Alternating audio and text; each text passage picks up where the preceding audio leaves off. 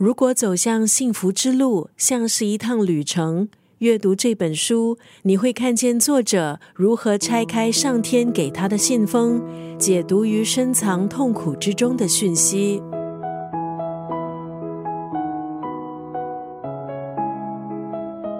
今天在九六三作家语录分享的文字，出自这本书《把自己爱回来》。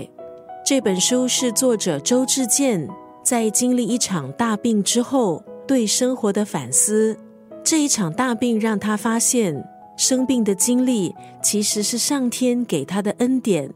因为这一场病，他开始身体力行，减法过生活，减少不必要的社交，回归单纯，感受生命的纯粹还有美好。他告诉自己，不要再错过一场华丽的枫红，不要再错过盛开的樱花。甚至是路边一朵绽放的花朵，每天给自己时间，聆听内在的声音，满足自己，疗愈自己，不再外求，全心全意把自己爱回来，绝对是我们一生当中最值得、最应该做的事。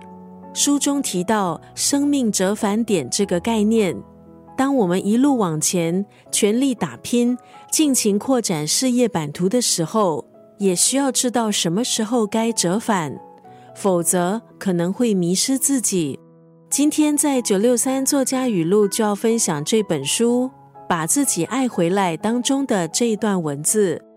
人需要每天归零，归零就是愿意让生活重新开始，愿意接受失衡的自己，并好好清理自己的内在。